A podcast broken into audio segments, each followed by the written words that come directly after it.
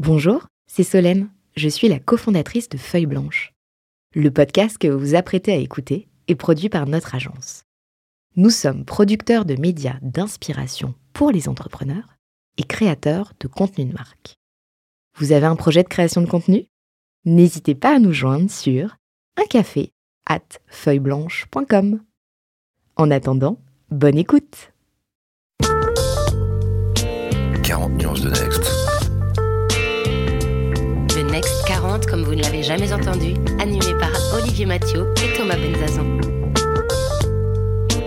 Parce que vous entendrez encore trop peu de voix féminines parmi les dirigeants du Next 40, nous avons voulu avec Olivier et Thomas féminiser à notre manière ce palmarès des champions de la tech en proposant à leurs dirigeants de mettre en lumière une femme entrepreneur qu'ils admirent.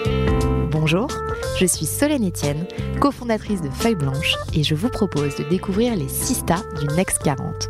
Une capsule clin d'œil au collectif du même nom porté par deux femmes entrepreneurs, Céline Lazorte et Tatiana Jama. Femme engagée, notre invitée est à la fois artiste et entrepreneur. C'est Julien Hervouette, fondateur de iAdvise, qui l'a choisi comme Sista dans son 40 nuances de Next. Et c'est avec grand plaisir que j'accueille aujourd'hui dans 40 nuances de Sista, Diariata NDI, fondatrice de l'association Résonante et de l'application Appel. Bonjour Diariata. Bonjour. Alors, Diariata, avant de rentrer dans le cœur de tes aventures et de mieux te découvrir, moi j'aurais aimé savoir euh, qui est d'après toi la plus engagée, l'artiste, l'entrepreneur ou la femme que tu es? Bah, je ne les dissocie pas en réalité, donc euh, c'est c'est la femme que je suis dans, ben, dans, dans son ensemble en fait. Alors je te propose qu'on rentre dans le cœur alors. Beach over beach. Beach over beach. Diariata, est-ce que tu peux nous raconter ce qu'est euh, Résonante et Appel? Alors Résonance, c'est une association qui est née en 2015 après avoir travaillé plus de dix ans euh, sur la question des, des violences sexistes et sexuelles. Je me suis euh, lancée dans la création de asso parce que je me suis rendu compte qu'il y avait vraiment une urgence à travailler cette thématique en direction des 15-24 ans en priorité. Et puis il était temps aussi de, penser des outils concrets pour les victimes.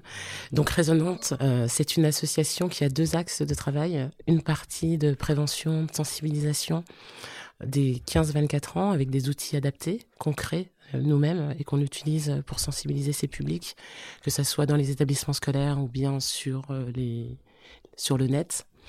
Et puis le deuxième axe, c'est de, créer des outils concrets pour les victimes de violences et c'est dans ce cadre-là euh, qu'on a créé la première application mobile destinée aux victimes de violences, aux témoins et aux proches de, de toutes ces personnes.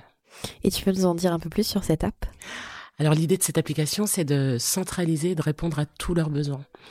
Euh, cette application permet d'enclencher des alertes lorsqu'on est en difficulté, de prévenir trois personnes de confiance qui entendront en direct ce qui se passe et auront le suivi GPS en temps réel. Donc ces personnes de confiance, en comprenant la situation, peuvent venir en soutien à la victime, organiser les secours à sa place. Et cette alerte est automatiquement enregistrée. Elle va pouvoir être utilisée par la victime pour euh, créer des preuves si Ouais. elle souhaite euh, déposer plainte ou simplement faire valoir ses droits. Parce Et que puis- c'est souvent ce qui manque en fait, le fait qu'on ne croit pas euh, les victimes ou que- Alors, qu'il leur manque des preuves. ben, en général, quand on est victime de violence, c'est à, c'est à nous de prouver qu'on est Mhm. victime. Et, et avant même euh, de parler de, de, de plainte ou de demander justice, on sait que beaucoup de femmes ont peur de ne pas être crues. Et d'avoir ces enregistrements vont permettre de, donner- de donner un petit peu de courage et un petit peu de force euh, en se disant bon, allez, euh, je vais en parler. Et puis si on on me croit pas, j'ai aussi ces différents éléments.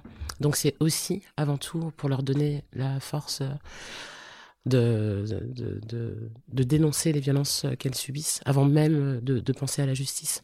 Et puis, justement, si elles demandent justice, qu'elles aient ces preuves, c'est quand même un avantage. Donc ça, c'est vraiment la partie euh, alerte. Ouais. Et puis après, on a d'autres fonctionnalités qui permettent euh, d'entrer en contact avec euh, toutes les associations d'aide aux victimes qui sont présentes sur les différents territoires. On a référencé plus près de 9000 structures en. France et à l'international. On a également une touche qui permet de trouver les structures physiques dans lesquelles on peut se rendre, que ce soit les hôpitaux, les gendarmeries, les- la police, Et l'idée, c'est de trouver des lieux physiques dans lesquels on peut être accompagné. Et puis, on a toute une partie d'information et de mise en relation directe avec toutes les plateformes, que ce soit des plateformes de chat pour échanger euh, avec des personnes formées ou des professionnels. Enfin, vraiment, l'idée, c'était de centraliser tout ce qui pouvait leur être utile Mhm. et de les mettre dans une application pour que ça soit simple pour faciliter toutes leurs démarches et faciliter également toutes les démarches de toutes les personnes qui souhaitent agir en soutien à ces personnes et qui ne savent pas trop par quel euh, chemin euh, le faire. Et justement, la, la période qu'on a, qu'on a vécue il y a bientôt euh, un an, euh, le, du confinement, Mhm. euh, l'app, était déjà sortie et en ligne. J'imagine qu'elle a, qu'elle a pu aider. Effectivement, nous, quand, quand on développe Appel ou quand on pense les fonctionnalités d'Appel, on se dit que cette application doit être utilisée par les femmes qui sont dans les situations les plus compliquées. Mhm. On sait que celles qui sont vraiment dans les, les situations les plus graves n'ont même pas de téléphone. Donc on sait qu'on ne les touche pas. Et d'ailleurs, c'est un projet sur lequel on travaille euh, actuellement pour pouvoir euh, euh, proposer une solution à ces femmes qui n'ont pas de téléphone. Mais vraiment, on s'est dit que cette application, elle doit pouvoir servir à toutes les femmes. Euh, et donc, euh, c'est la raison pour laquelle on a, on a pensé différents modes de déclenchement. Euh, lorsque l'alerte est déclenchée, ça ne se voit pas du tout. Et effectivement, pendant le confinement, on sait que les violences ont augmenté parce que dans toutes les situations de crise, ben, les violences augmentent. Et là, c'est vrai que c'est une période qui est assez stressante pour plein de raisons. Euh, parce qu'il y a cette incertitude, parce que ben, la crise sanitaire fait peur. Il y a, ça, il y a beaucoup d'instabilité aussi. euh, les personnes ne savent pas si elles vont garder leur boulot ou pas. Enfin bref, il y a euh, les tensions qui existaient déjà sont exacerbées, mais il y a aussi des, des, foyers dans lesquels il n'y avait pas de violence, mais ce confinement, euh, que ça soit la proximité ou le fait d'être enfermés ensemble avec ce stress, euh, a créé de nouvelles situations de violence. Bref, pour faire simple, pendant le confinement, les femmes ont quand même pu utiliser cette appli. C'était plus facile d'utiliser Appel que d'appeler directement la police. Et donc, euh, effectivement, on a vu une, une augmentation de, de l'utilisation euh, de cette app.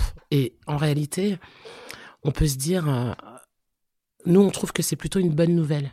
Parce Ouais. que de toute façon, on sait que ces violences existent. Donc de se dire qu'il y a eu une augmentation de, de cette utilisation, ça sous-entend qu'il y a beaucoup de personnes qui ont pu appeler à l'aide ou trouver des solutions grâce à cet outil pendant cette période. Et c'est quoi le rôle des pouvoirs publics? Bah, leur rôle, c'est de s'occuper de tout ça. Ouais. Et, et en réalité, on sait aussi que, que c'est aussi par le, le, les associations comme les nôtres qui sommes sur le, qui sommes sur le terrain, on a une, une meilleure vision peut-être de, bah, de ce qui se passe ou de ce qu'il faudrait proposer. Donc euh, le rôle des pouvoirs publics, euh, aujourd'hui j'ai envie de dire que c'est de nous soutenir financièrement Mhm. Parce qu'on sait, exact, on sait exactement ce qu'on fait et on sait exactement ce qu'il faut faire. Et c'est juste les moyens qui manquent. Et on sait que la question des violences, c'est quand même euh, le, budget, le plus petit budget de l'État.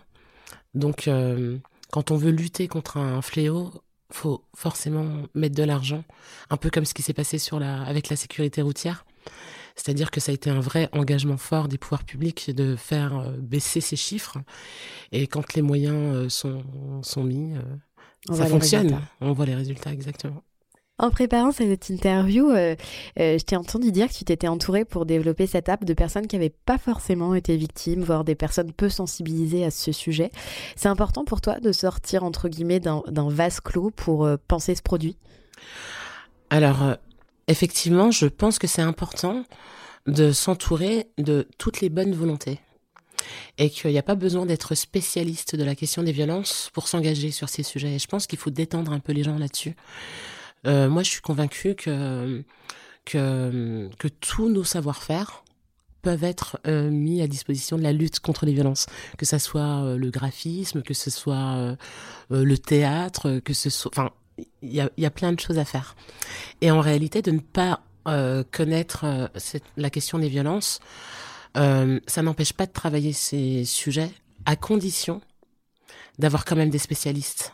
Et avec Appel, ben, finalement, c'était moi la spécialiste. Mhm. Et donc, euh, euh, d'avoir quelqu'un qui connaît la problématique, ça évite aussi de faire des conneries. Parce que c'est bien beau aussi de vouloir euh, lutter contre les violences, mais c'est un sujet qui est complexe, qui demande quand même euh, enfin, qui, qui, qui, est très complexe et, et, finalement, on ne peut pas euh, laisser non plus n'importe qui faire n'importe quoi. Donc, c'est juste une question d'équilibre. C'est-à-dire qu'on peut effectivement euh, travailler avec des personnes qui n'y connaissent rien, à condition d'avoir ce garde-fou qui est, euh, bon, il faut au moins un ou une spécialiste. Et toi, d'ailleurs, tu t'es formé auprès aussi de, de, spécialistes et de médecins sur ce sujet? Euh, Effectivement, moi, je me suis formée sur le terrain. En réalité, euh, ça fait pas très longtemps que j'assume le fait d'être spécialiste. Oui. Parce que pour moi, et comme pour, comme, comme pour beaucoup de personnes, faut qu'il y ait un diplôme qui le dise, que tu es spécialiste de quelque chose. Et, et ça fait pas très longtemps que j'assume ce, ce, ce mot. Parce qu'en réalité, euh, mon expérience de terrain et toutes les personnes qui m'ont appris, qui m'ont corrigé, qui m'ont accompagné sur ces thématiques, que ça soit, euh, généralement je l'appelle le duc euh, du 9-3, c'est Ernestine Renet, c'est euh, c'est quand même la référence en France, une des références en France euh, sur la question des, des violences. Moi, c'est elle qui m'a qui m'a pris sous son aile et qui m'a formée. Et et c'est vrai que rien que d'avoir eu la chance de, de, la côtoyer, de travailler avec elle sur toute, enfin, pendant toutes ces années, effectivement, je ne pouvais pas avoir meilleure formation. J'ai également euh, travaillé avec Muriel Salmona, qui est elle, elle aussi, euh, qui est psychiatre, euh, spécialiste de la mémoire traumatique. Et c'est la numéro un en France. Et je côtoyais, j'ai travaillé et j'ai été formée par, par toutes ces personnes sur le terrain. Et je me dis, je, je réalisais même pas en fait à quel point j'étais spécialiste. Et je doutais, euh, j'ai beaucoup douté, euh, même au moment de me lancer. Je, je me disais que c'était pas à moi de faire ça, parce que il y a des personnes qui sont elles justement euh, diplômées, diplômées, spécialistes, professionnelles, et qui ne sont pas artistes engagés sur la question des violences, mais enfin bref. Je... Et ça a été quoi le déclic alors? Bah, j'ai pas, j'ai pas trop eu le choix en réalité. Moi, je l'ai vraiment, c'est-à-dire quand j'ai fondé Résonante et que j'ai créé cette application Appel, parce que c'est vraiment tout est né en même temps. Oui. Euh, je n'ai pas eu le choix. J'en avais marre d'attendre. Et il y avait vraiment cette urgence et je me suis dit je peux plus, euh, je peux pas continuer à travailler euh, avec toutes ces choses qui moi aussi me manquent pour être encore plus efficace dans mon travail. Oui. C'est-à-dire que ça faisait déjà dix ans, comme je disais, que je travaillais sur la question des, des violences et que j'allais sensibiliser les jeunes sur le terrain. Et je me suis dit, mais je peux pas, j'ai pas le temps déjà d'aller faire tous les collèges et tous les lycées de France. Euh, mon spectacle, une fois que c'est c'est un spectacle vivant, donc une fois qu'il est terminé, ben c'est terminé. Alors même y avait, il y a l'album, il y a cette possibilité de d'écouter les chansons, ben c'est pas pareil. Et je me suis dit mais il faut, faut transformer, il faut toucher un maximum de monde, et puis surtout tous les conseils et tous les échanges que j'ai avec le public, toutes les informations que je leur donne. Et parmi ces informations, c'est mais il y a telle association, il y a tel numéro, il y a et je me suis dit mais et d'une, euh, ces, ces, jeunes n'ont pas le temps de, de, de, tout assimiler. Et puis, euh, ils vont jamais retenir toutes ces infos. Donc, euh, déjà, faut, faut les retrouver. Et avec Résonante, par exemple, en 2015, la première chose qu'on a, qu'on, qu'on, a mis en ligne, c'est un site internet destiné aux jeunes sur la question des violences. Et on se dit, c'était 2015. Enfin, c'est complètement fou, ça n'existait pas. Et le fait de faire un beau site clair, euh, visuel, euh, pas glauque, parce que c'est super important. On est sur un sujet qui fait flipper déjà. Donc, il euh, n'y a pas besoin de rajouter euh, du gris, des larmes, des sons qui font peur. Enfin voilà. Et donc, tout ça, ça. La première chose qu'on a faite, c'est de créer un site internet avec les définitions, les conséquences que ça a, et puis les structures qu'on peut contacter. Et c'était déjà, je, je n'avais pas assez d'outils. Et c'était important de l'avoir. Et, euh, et puis très rapidement, tu te dis, euh, c'est bien beau d'être sur Internet, mais si tu veux être avec les gens, bah, il faut que tu sois vraiment dans leur poche, quoi, tant ouais. qu'à faire. Et c'est comme ça aussi qu'est venue l'idée de l'appli. Euh, ça faisait longtemps que je me disais, mais si on pouvait leur transmettre toutes ces infos dans leur téléphone, et enfin voilà hein, qu'ils qu aient ça à portée de main c'est quand même plus efficace quoi donc euh, en réalité euh, c'était vraiment je l'ai ressenti comme une urgence et c'est seulement après que j'ai réalisé qu'en réalité bah, j'étais la seule à pouvoir penser euh, ces, outils là et de cette façon là parce qu'on n'était pas 50 000, et puis on n'est pas 50 000 encore aujourd'hui, à travailler avec ces publics. Et, j'étais la plus expérimentée, en fait. Et euh, une question qui revient souvent, qui est euh, pourquoi avoir choisi de monter une asso plutôt qu'une entreprise? Alors justement, pourquoi une asso? Tout simplement parce que euh, sur des sujets humains comme celui-ci, on ne peut pas considérer. Pour moi, l'entreprise, elle a un marché à conquérir. On est ok? Et pour moi, les victimes de violence, c'est pas un marché à conquérir. Mhm. il est hors de question qu'elles qu'elles s'imaginent deux secondes qu'elles euh, vont être considérées comme euh, comme un marché. Bien sûr. Et c'est la raison pour laquelle je me suis orientée euh, sur le sur sur une association. Sur une association, mais une association du futur quand même. C'est-à-dire que très rapidement, je me suis dit, ok, moi j'ai la chance d'avoir fondé cette asso en 2015, et, et, contrairement à la plupart des assos qui ont pris, mine de rien, ces habitudes d'avoir des financements publics, enfin, à un moment donné, euh, dans, l'associatif, c'était un peu la fête, quoi. Il y avait de l'argent, euh, il y avait des financements.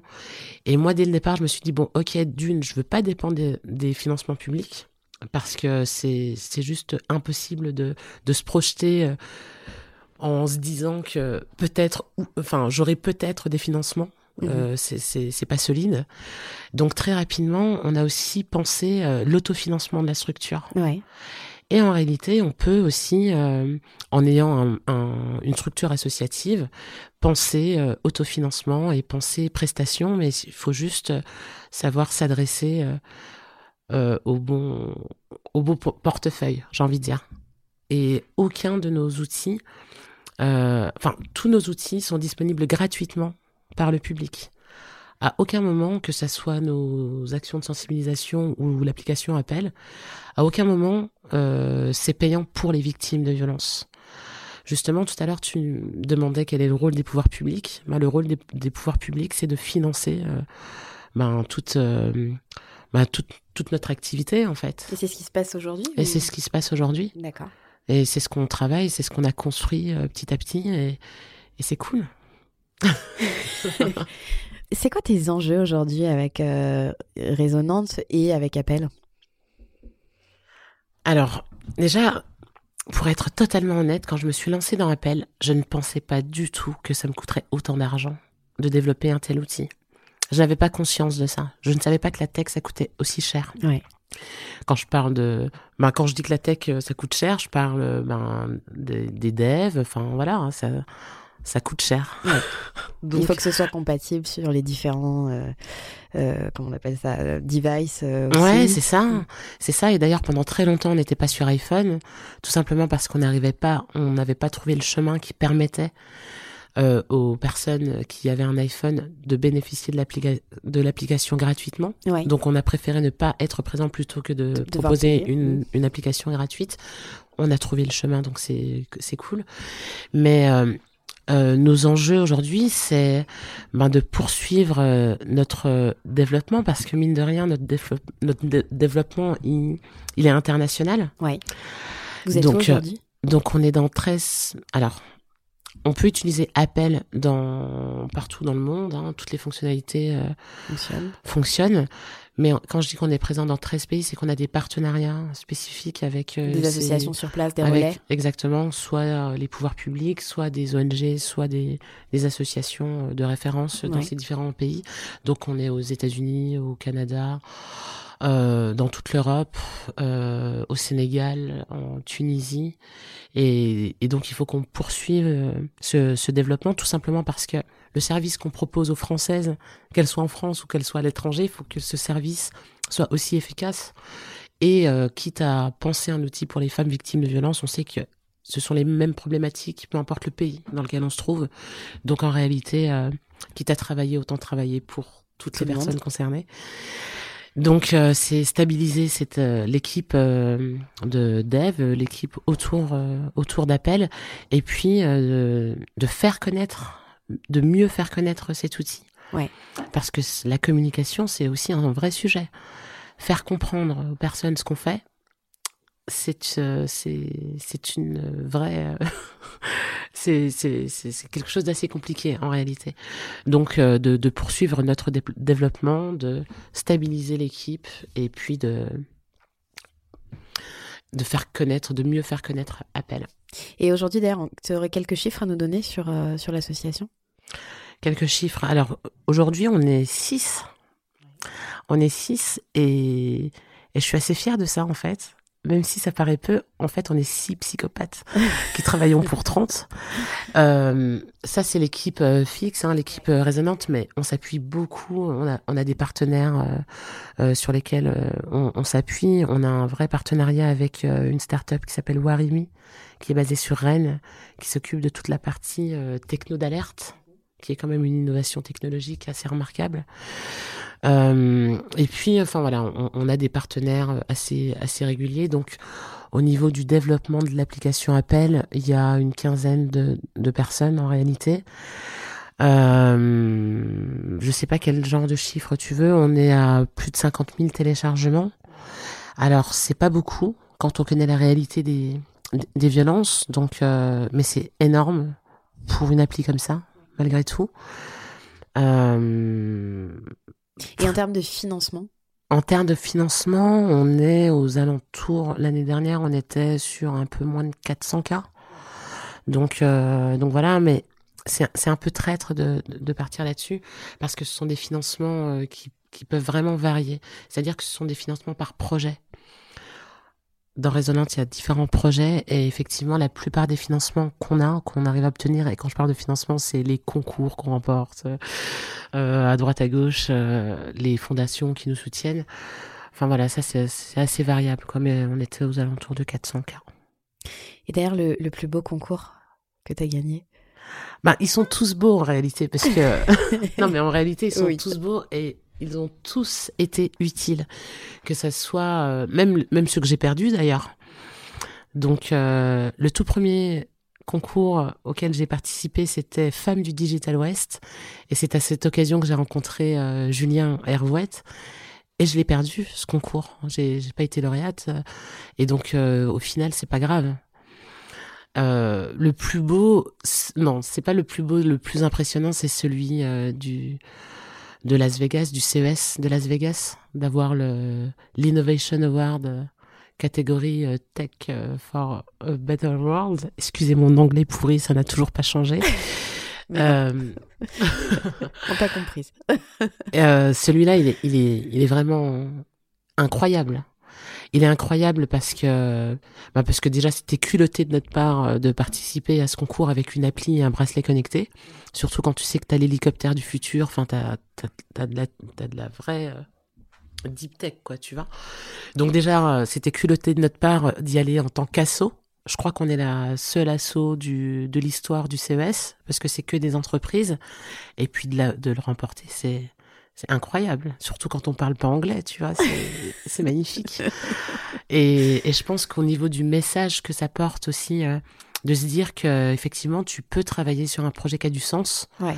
Et euh, parce qu'au départ, il a quand même fallu convaincre aussi bien les gens de la tech que qu'on pouvait faire de la tech sur la thématique des violences, mais il a aussi fallu convaincre toutes les personnes qui sont spécialisées euh, sur la question des violences que la tech était fiable donc on s'est quand même retrouvé à gérer un truc. Euh, D'être un peu médiateur entre ces deux mondes. Qui... Ben c'est ça. Et, et je pense que ça a été quand même la consécration de se dire bon, hey, si au CES de Las Vegas on te dit que c'est cool, tu peux me croire.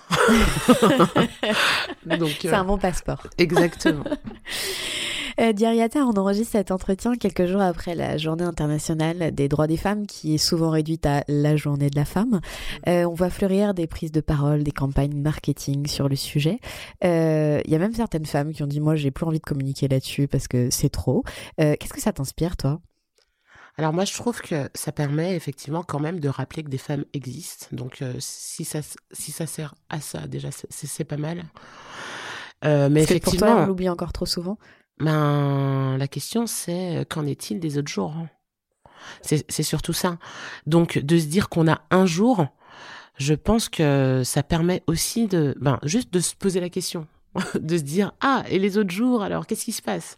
Donc euh, c'est cool c'est très bien et puis euh, moi j'ai j'ai pas l'habitude de cracher sur euh, sur bah, sur enfin voilà sur sur la soupe je trouve qu'il y a toujours quelque chose de positif à prendre même si c'est pas voilà même si même si on, pouvait même si on, peut mieux faire en réalité je trouve que c'est déjà pas mal et on va se contenter on va pas s'en contenter mais on va rester sur le positif et, euh, et en même temps, euh, l'idée c'est pas que les entreprises fassent euh, du féminisme washing ou, ou voilà.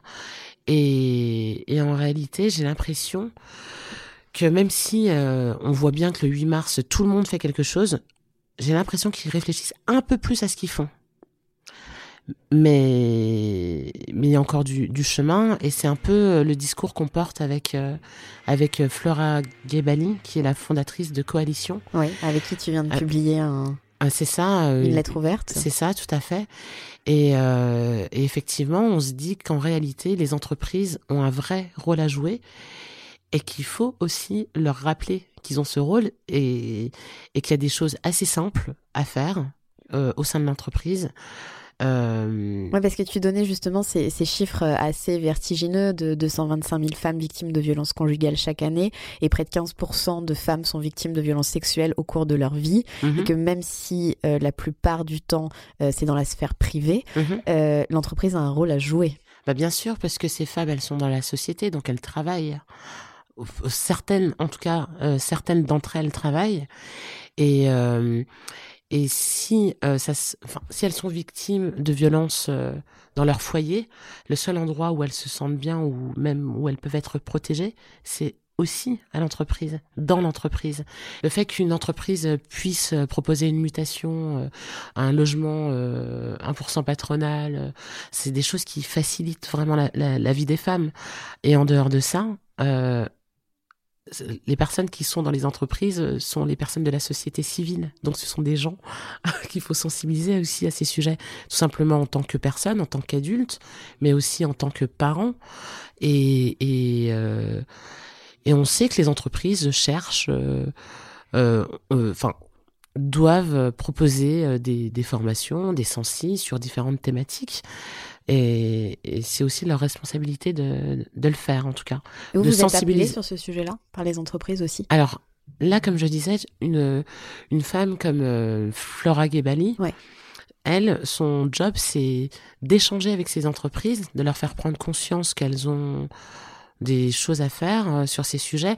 Parce que c'est pas une question de mauvaise volonté c'est qu'il y a certaines de ces entreprises qui ont envie de faire mais qui ne savent juste pas par quelle boule prendre ou qui ne savent pas comment comment s'y prendre pour pas heurter euh, euh, enfin voilà les, les salariés. Enfin elles ont juste euh, certaines d'entre elles ont besoin d'être convaincues qu'elles doivent agir et d'autres ont juste besoin de savoir comment faire et je pense que c'est important de les accompagner aussi dans, dans ces démarches, de faire euh, du conseil et puis de proposer aussi des choses qui correspondent ben, à la à la culture de l'entreprise.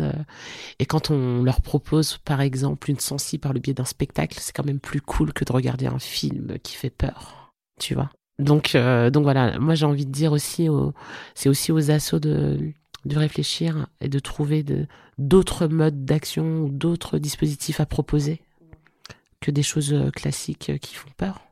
Et j'insiste vraiment là-dessus, parce que je sais que ça fait peur. C'est un sujet qui fait peur. Sauf que j'ai envie de dire que c'est un sujet désagréable comme les autres. Et qu'il faut le traiter. Et pas fermer les yeux. Ben, c'est ça. Euh, tu sais, Diriata, comme dans chaque 40 nuances de Nex, notre invité a toujours une question pour sa sista. Okay. Et donc, c'est le moment de la question de Julien. Vous avez un message. Alors, Diata, euh, je crois que tu as réussi à, à, à cocher euh, beaucoup des cases qui te semblaient euh, inaccessibles. Euh, le financement, les fonds trouvés auprès des fondations de Facebook, euh, ce titre de chevalière de l'ordre du mérite, euh, ce prix au CES, euh, l'accès aux instances ministérielles. Aujourd'hui, tu disposes des moyens pour pouvoir défendre cette cause qui t'est chère. jusqu'où tu vas aller? C'est quoi la, la, la, prochaine étape pour toi? Quel est, le, quel est le, prochain, le prochain sujet? Est-ce que c'est à toi de le porter Est-ce que tu veux le confier à d'autres? Quel, quel, quel, est ton futur? Waouh Vous avez trois heures. ben, ben avant de répondre à cette question, je vais, je vais, je vais commencer par remercier euh, Julien.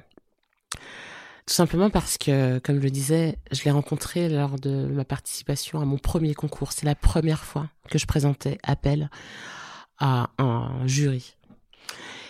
Et je me rappelle de mon pitch, j'ai pas été très bonne, quoi. Enfin, c'est pas que j'ai pas été bonne, c'est que je ne savais pas comment comment on faisait un pitch. J'y suis allée et j'ai fait comme d'habitude, j'ai parlé avec mon cœur. Et je me souviens euh, d'ailleurs un truc qui m'a un peu choqué. Enfin, quand, quand j'y pense, enfin bref, ça, ça me fait rire. Je me dis mais franchement, j'aurais pu quand même me préparer un peu. C'est qu'on m'a demandé euh, mes slides et je n'avais pas de slides. Et au lieu de dire, bah, je n'ai pas de slides, je enfin, j'y ai pas pensé, j'ai dit, écoutez, c'est moi le slide. Et, et je me dis, mais c'est complètement. Enfin, quand j'y pense, je me dis, mais c'est. C'est un super sens de la répartie. Oui, mais c'est parce que je n'avais pas le choix. Et en même temps, pour de vrai, enfin, quand je dis c'est moi le slide, c'est en, en réalité, je sais. C'est vrai. Voilà, je vais vous raconter ce que je fais. Je sais ce que je fais. Et bref, et, euh, et il fallait euh, les, les, une fois qu'on était sélectionné, euh, le jury avait la possibilité de choisir un, poulain. Et Julien m'a choisi. Et j'ai trouvé, rien que ça, j'ai trouvé ça génial. Je me suis dit, waouh, euh, il m'a choisi, c'est qu'il croit en mon projet. Et ça, c'est super important d'avoir des gens euh, qui te qui te rassurent sur le fait que tu as raison. Donc ça a été le premier à me dire que j'avais raison et que mon projet tenait la route, quoi. Et ça, c'est important. Donc pour revenir sur euh, ça, donc je le remercie pour ça. Et, et depuis, euh, concrètement, j'ai à peu près, euh, enfin voilà, je sais que je peux compter sur lui dès que j'ai la moindre question, et c'est surtout mon coach, quoi. C'est-à-dire que dès que j'ai un problème, et je crois que ça arrive euh, généralement en fin d'année, je vais le voir, je vais dire Julien, j'ai un problème. voilà, ce que voilà ce que j'ai, voilà ce que je pense faire. Qu'est-ce que tu me conseilles? Et généralement, il vise juste et ça, c'est vraiment précieux d'avoir un Julien dans sa vie, dans sa vie d'entrepreneuse en tout cas. Où je vais, je n'en sais rien. C'est-à-dire que mine de rien, c'est un peu à l'image de tout mon parcours, c'est que je n'ai pas de plan. Je n'ai, pas de plan. Je, je fais plein de choses différentes, mais qui ont un lien avec la question des violences et arrive un moment où y a, où je me rends compte qu'il y a une autre porte à ouvrir. Mais j'y peux rien, c'est pas moi qui veux ça, c'est la thématique qui veut ça. Il y a tellement de choses à faire, il y a tellement de choses qui ne vont pas que je, je me retrouve devant des portes et je me dis bon ben vu que euh, il y a un mur là, enfin la porte est même fermée, il faut trouver une solution. Et c'est un peu c'est le fonctionnement de résonante, c'est-à-dire qu'on on ne propose pas euh, et puis après on cherche s'il y avait un besoin, c'est qu'on se retrouve face à des besoins et on pense des solutions. Donc je n'en sais rien, je sais pas où on va, mais je, on, verra bien. On verra bien. Là, on travaille sur un projet qui est, qui, ben, je sais pas où il nous, embarque, mais en tout cas, on travaille sur un, un objet euh, totalement, un objet d'alerte totalement autonome, un objet connecté. Tout simplement parce qu'on s'est rendu compte que appel c'est bien, mais il faut quand même avoir un téléphone. Et quand tu n'as pas de téléphone, tu fais comment? Et en réalité, il y a beaucoup de femmes ou beaucoup de victimes de violences qui n'ont pas de téléphone. Qui n'ont pas de téléphone. Et ça, ben je m'en étais pas rendu compte avant. Je ne, enfin c'est pas, je ne le savais pas. Et c'est bien parce qu'on est confronté à cette problématique qu'on pense une solution et on verra bien euh, euh, si on trouve une réponse à cette problématique. En réalité, moi dès que dès que je pourrais euh, mettre tout ça entre les mains de quelqu'un d'autre, je le ferai parce qu'à la base, comme on le dit, moi je suis artiste euh, engagée sur ces sujets, ok? Et euh, moi, si je pouvais retourner écrire des chansons et faire des spectacles, euh, ça, ça, serait cool. Et en même temps, je le porte parce que, comme je le disais, je le vis un peu comme une responsabilité. Et aujourd'hui, j'y trouve du plaisir, mais au début, c'était vraiment, je, je me, je faisais du, enfin, je, je me, il y a plein de choses que j'ai faites qui ont été très compliquées pour moi euh, mais je, les faites, je les ai faites parce que je n'avais pas le choix. Ouais. Parce que je me disais, de toute façon, c'est soit je le fais, soit a priori personne ne va le faire. Et ce que j'ai aussi réalisé, c'est que j'ai aussi une façon de faire ben, qui, qui est différente. Et je pense que c'est aussi important de ne pas avoir été formaté ou de ne pas avoir euh, euh, été formé à l'entrepreneuriat parce que tu es obligé de faire à ta sauce. Et finalement, c'est quand même pas mal de faire à sa sauce. Et je pense que c'est aussi pour ça qu'aujourd'hui, ça me plaît, parce que je me sens libre de mener ces projets. euh, Qui te ressemble qui me ressemblent et pas comme euh, je pensais qu'il devait être fait ou comme on me disait euh, euh, de faire.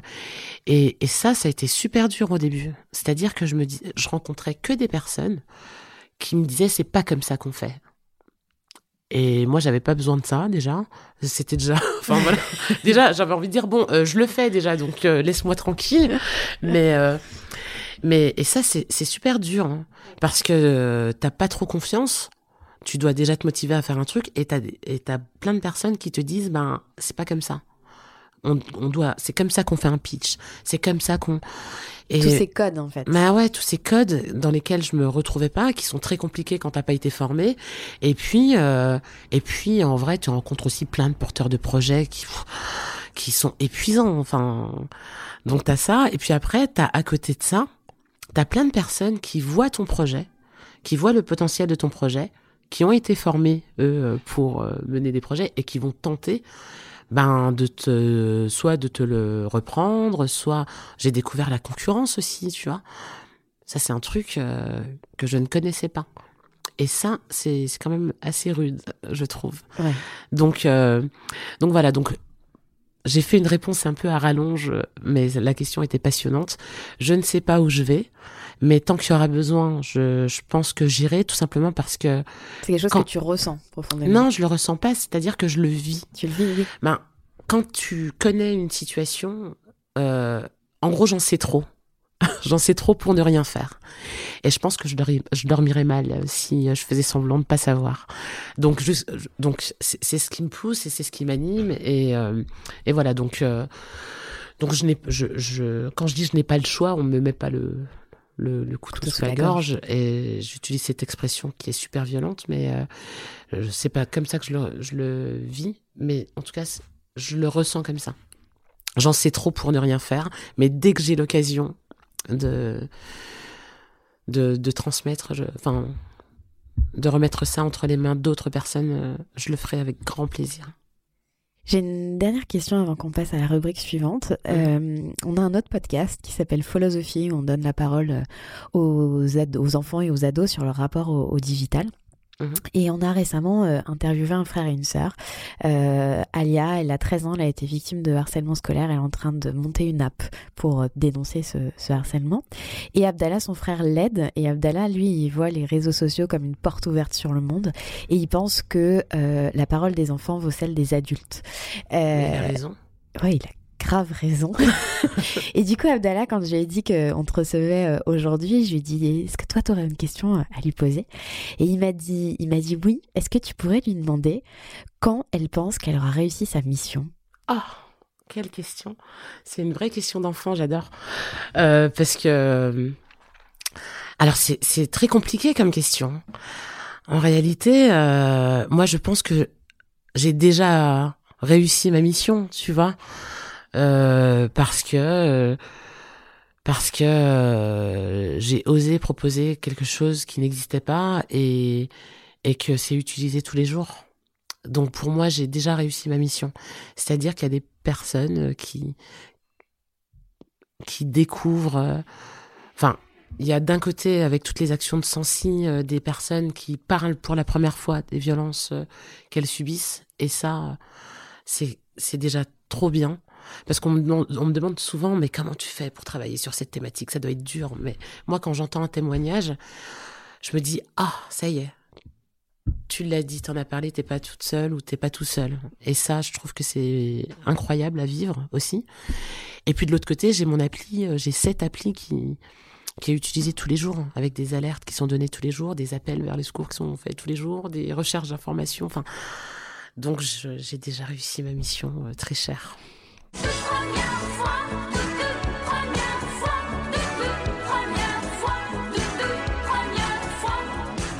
Alors, toute première fois, ça va être drôle.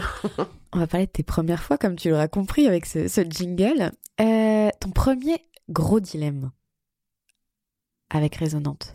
Mon premier gros dilemme, bah justement, euh, c'était en 2018, en fin 2018. Je ne savais pas du tout comment j'allais poursuivre euh, Appel. Parce que pendant, pendant quelques. Enfin, entre 2015 et, et 2018, on a beaucoup fait appel à du mécénat de compétences. Et là, je sentais que, que ça n'avançait pas assez vite parce que le mécénat de compétences, c'est super précieux. Mais tu dépends quand même du temps disponible de ces personnes qui ont un job. Donc, euh, donc voilà. Et, ça n'allait pas assez vite. Et donc, je me suis dit, mais là, je dois passer à un niveau supérieur avec, euh, avec appel.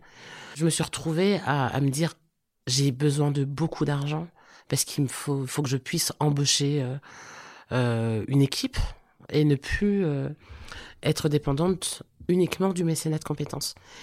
Et c'est c'est là que je me suis dit est-ce que je transforme Résonante en entreprise?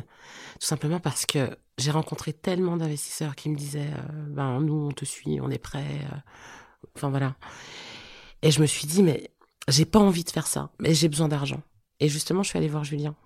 Je lui ai dit, mais Julien, comment je fais? Bref. Et, et finalement, j'ai pas eu à faire ce choix.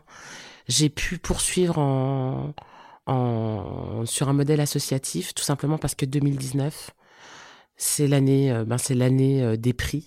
Ouais. Euh, on a eu euh, en janvier euh, le CES, on a eu la Fondation La France s'engage, on a eu le soutien de la Fondation des femmes, et en fait, l'argent est arrivé sans que je sois obligée de De passer passer en par entreprise. en entreprise.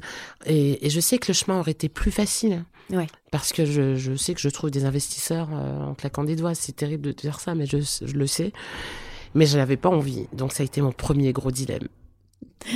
Et la première fois que tu as entendu euh, un de tes enfants parler de ce que tu faisais? Euh, alors la première fois que j'ai entendu, c'était ma fille qui, qui tentait euh, euh, d'expliquer euh, ce que je faisais à sa copine. Et elle lui dit, tu sais ce que c'est les violences faites aux femmes? Et donc sa copine dit oui. Elle fait, bah c'est ma maman qui fait ça. J'ai fait, euh, non, pas tout à fait. Donc euh, je lui ai expliqué. C'est vrai que que là pour le coup, euh, mes enfants sont plus grands, euh, savent exactement ce que je fais. J'ai mon aîné qui est déjà venu voir un spectacle, euh, qui a compris appel, euh, qui, bah, qui m'entend parler d'appel euh, tout le temps. Et, et c'est cool parce que je vois que on a les enfants qu'on mérite aussi. Et elle est déjà super engagée. euh, les, les deux, mes deux petits sont un peu, voilà, Petits ont encore. 6 et 7 ans, donc ils sont un peu jeunes. Mais en tout cas, celle qui a 10 ans, euh, je pense que ça fera, enfin, je pense qu'elle sera engagée euh, sur des sujets. Alors, je ne sais pas lesquels, mais, mais voilà. Elle est assez fière de sa maman et, et c'est trop bien. Elle peut. Allez, relaxez-vous. Et maintenant, on parle de vous Dis-moi, elle était comment, Diriata, petite? Alors, j'étais comment? J'étais, euh, bah j'étais un, j'étais rêveuse, vraiment. Et alors il y a plein de souvenirs que je n'ai pas. Tu vois, je et je pense que c'est pas pour rien. euh, mais les souvenirs que j'ai, c'est euh, j'ai toujours euh, j'ai toujours voulu me rendre utile. J'ai toujours été au service des autres. Et tu vois, un truc qui est assez fou que je réalise maintenant, c'est que je me dirigeais très facilement et plus facilement vers toutes les personnes qui étaient isolées ou qui étaient différentes. Tu vois, et, et ça, je me dis, euh, c'était, enfin voilà, déjà petite, euh, Il y avait ce signe. il y avait ça, ouais, il y avait ce signe-là. Je j'aimais pas voir quelqu'un seul. Et donc euh, concrètement, je faisais des bandes avec toutes les personnes qui étaient seules, tu vois, parce que je trouvais ça tellement nul. Et euh, j'avais une copine en fauteuil roulant, enfin tu vois. Et je me dis, euh, en réalité, j'ai toujours aimé être au service des gens et j'ai cette sensation-là.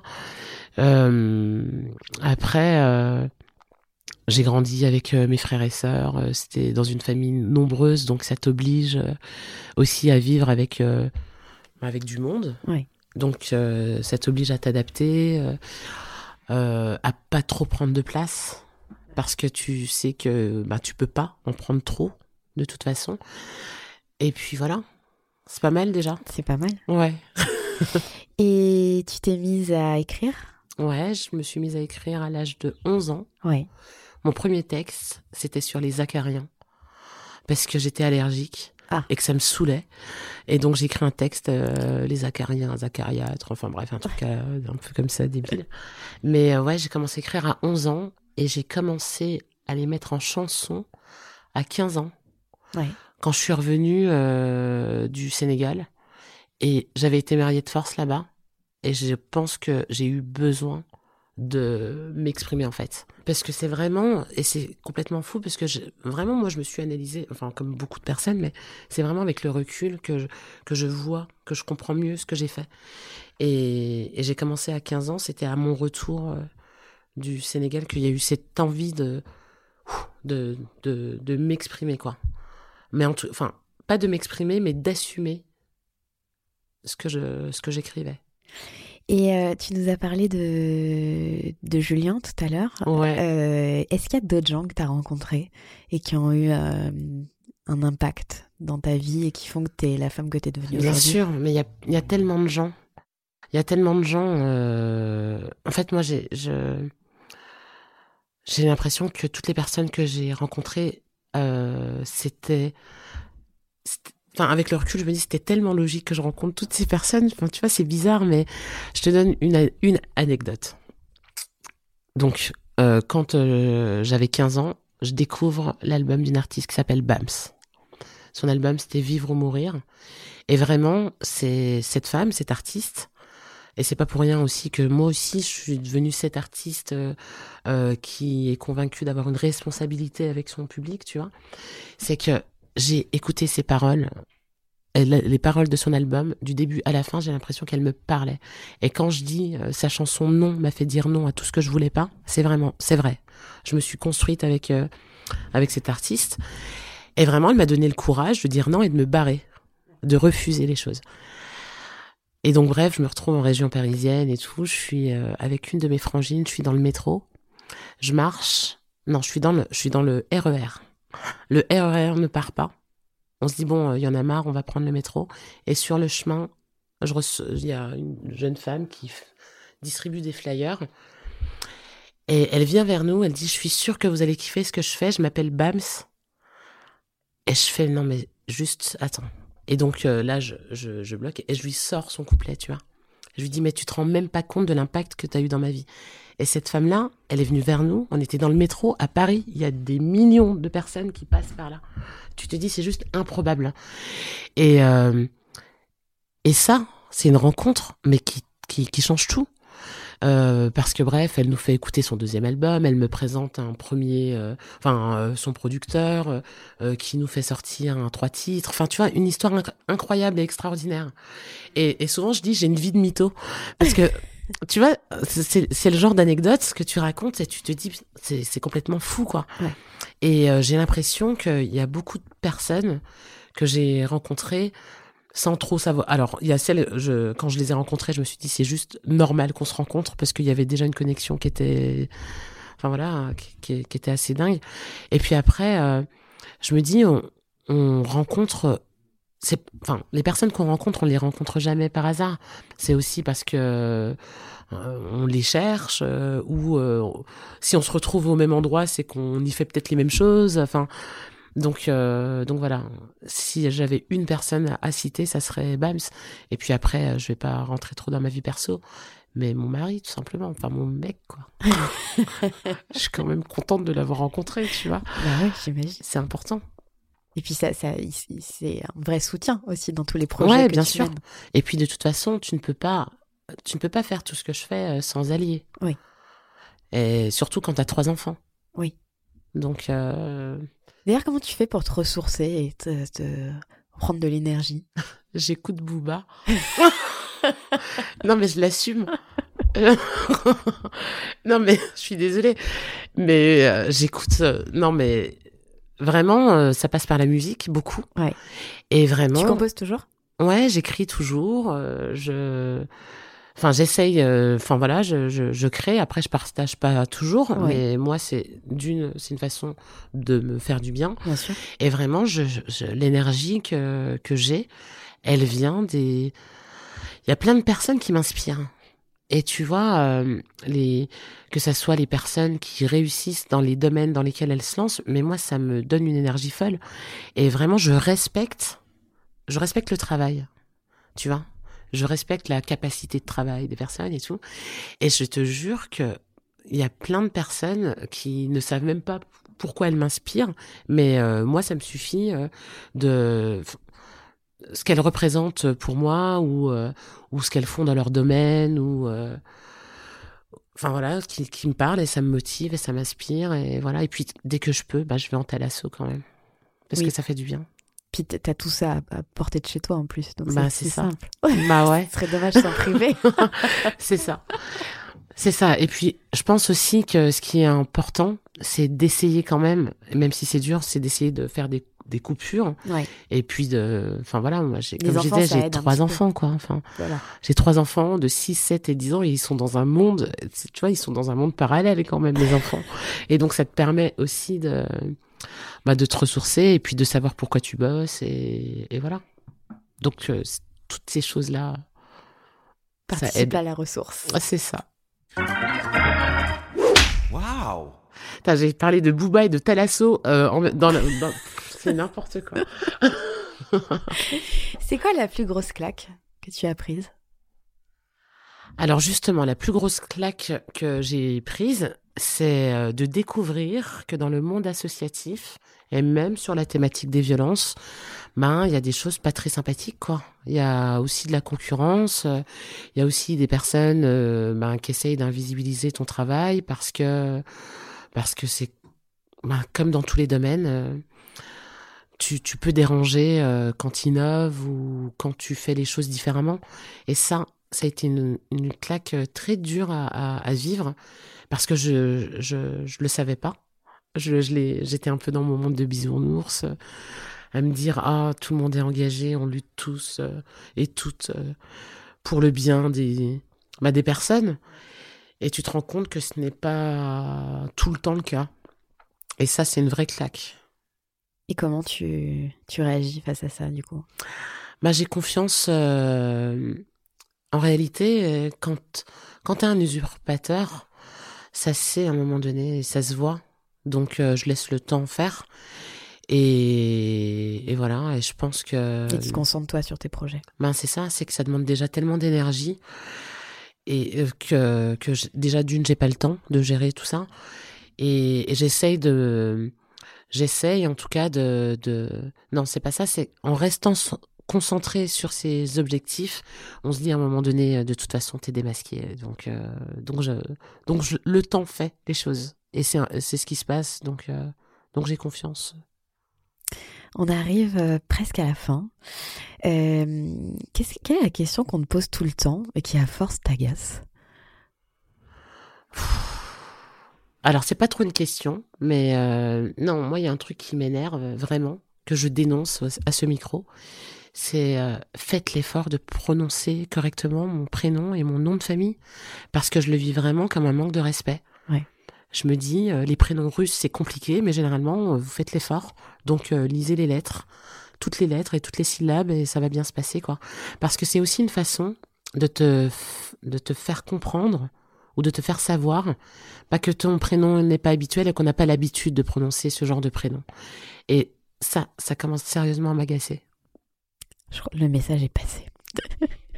et la question qu'on te pose jamais, c'est tant mieux. Est-ce que je peux compléter la question d'avant? Oui. T'as le droit. Alors, euh, les, toutes les autres questions qui, qui m'agacent vraiment, euh, c'est qu'on me demande, moi, de témoigner, de raconter mon histoire.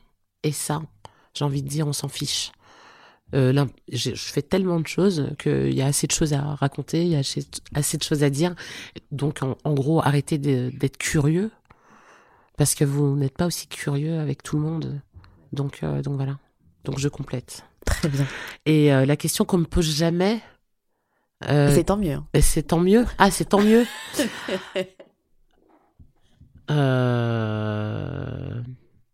La question, en gros, un truc que j'aimerais pas dire. Ben, tu sais, il y a pas grand chose. Hein, je... non, mais général. Enfin, tu vois, je, je, Et alors. Enfin, voilà, je. et alors la question qu'on ne te pose jamais, mais que t'aimerais vraiment qu'on te pose et que du coup on va te poser. Ah non, mais attends, c'est compliqué comme, euh, comme question. c'est super compliqué. Attends, je cherche une question. euh, Franchement, là, tu me prends de court. Là, je, je, je réfléchis. Je sais pas, j'ai l'impression que. J'ai l'impression qu'on m'a posé quasiment toutes, Toutes les les questions. questions qui tu vois. existent. Non, mais peut-être pas, mais. La prochaine fois, tu, Mais en tout pourras, cas- tu pourras dire celle-ci du coup. Non, non, non, c'est, ouais, justement, c'est, pas ça, c'est que je passe mon temps à échanger avec des gens. Ouais.